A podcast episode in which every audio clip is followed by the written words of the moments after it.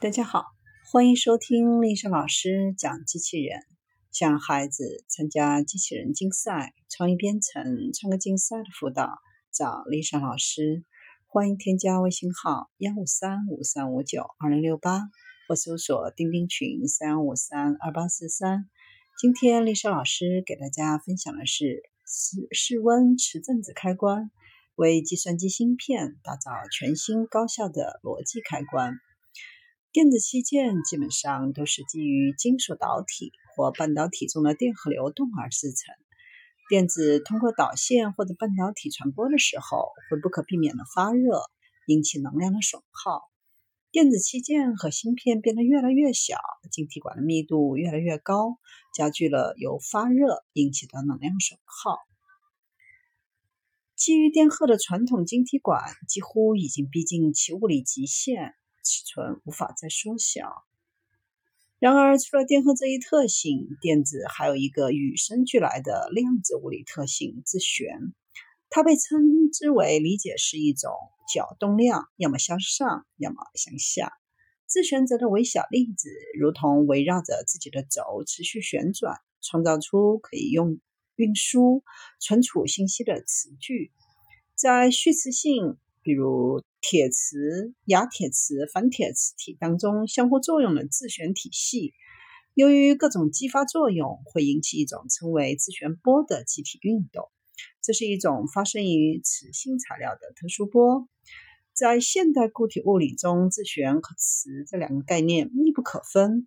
自旋波的原激发称为磁振子，它指的是特定磁性材料当中与磁波或者自旋波相关的准粒子。磁振子并不是像电子一样真实的粒子，但它们表现的像粒子，也可以被当作粒子。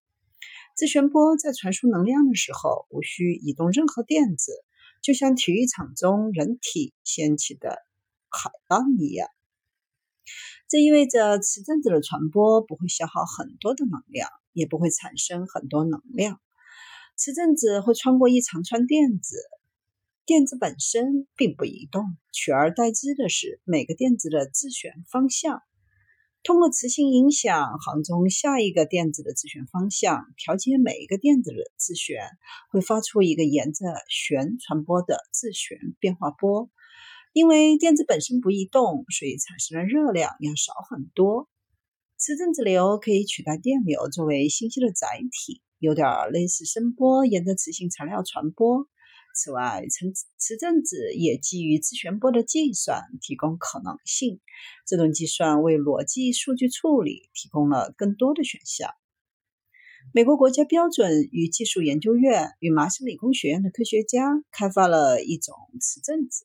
这种技术设计了一种开关机制。这个机制可以控制磁振子信号通过设备的传输，激发顶部电子的磁自旋。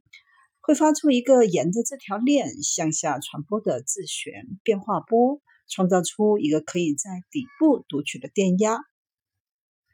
沿着电子链传播的波保持大振幅，代表开状态；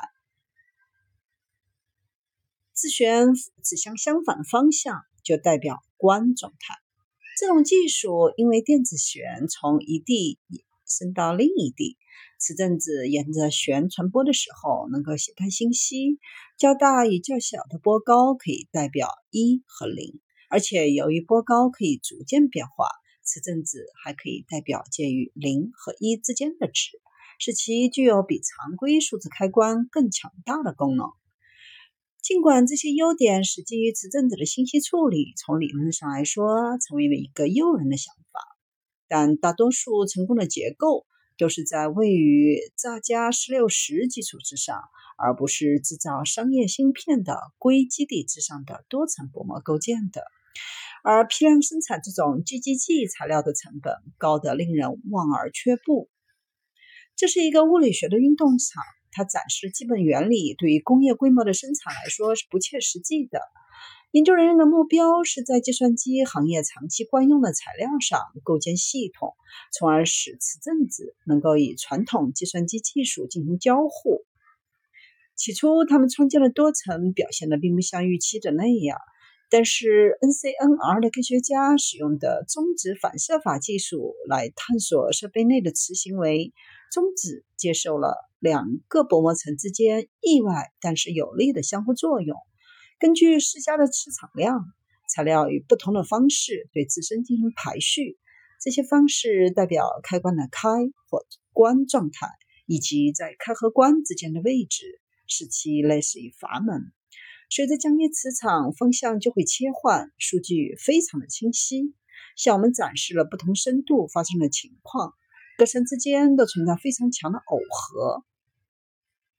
尽管其他实验室已经创造了携带和控制磁振子的系统，但是这个团队的方案带来了重要的首创。系统的元件可以在硅上面构造，而不是像其他方法要求特异而且昂贵的基底。也可以在室温下高效运行，不需要冷藏。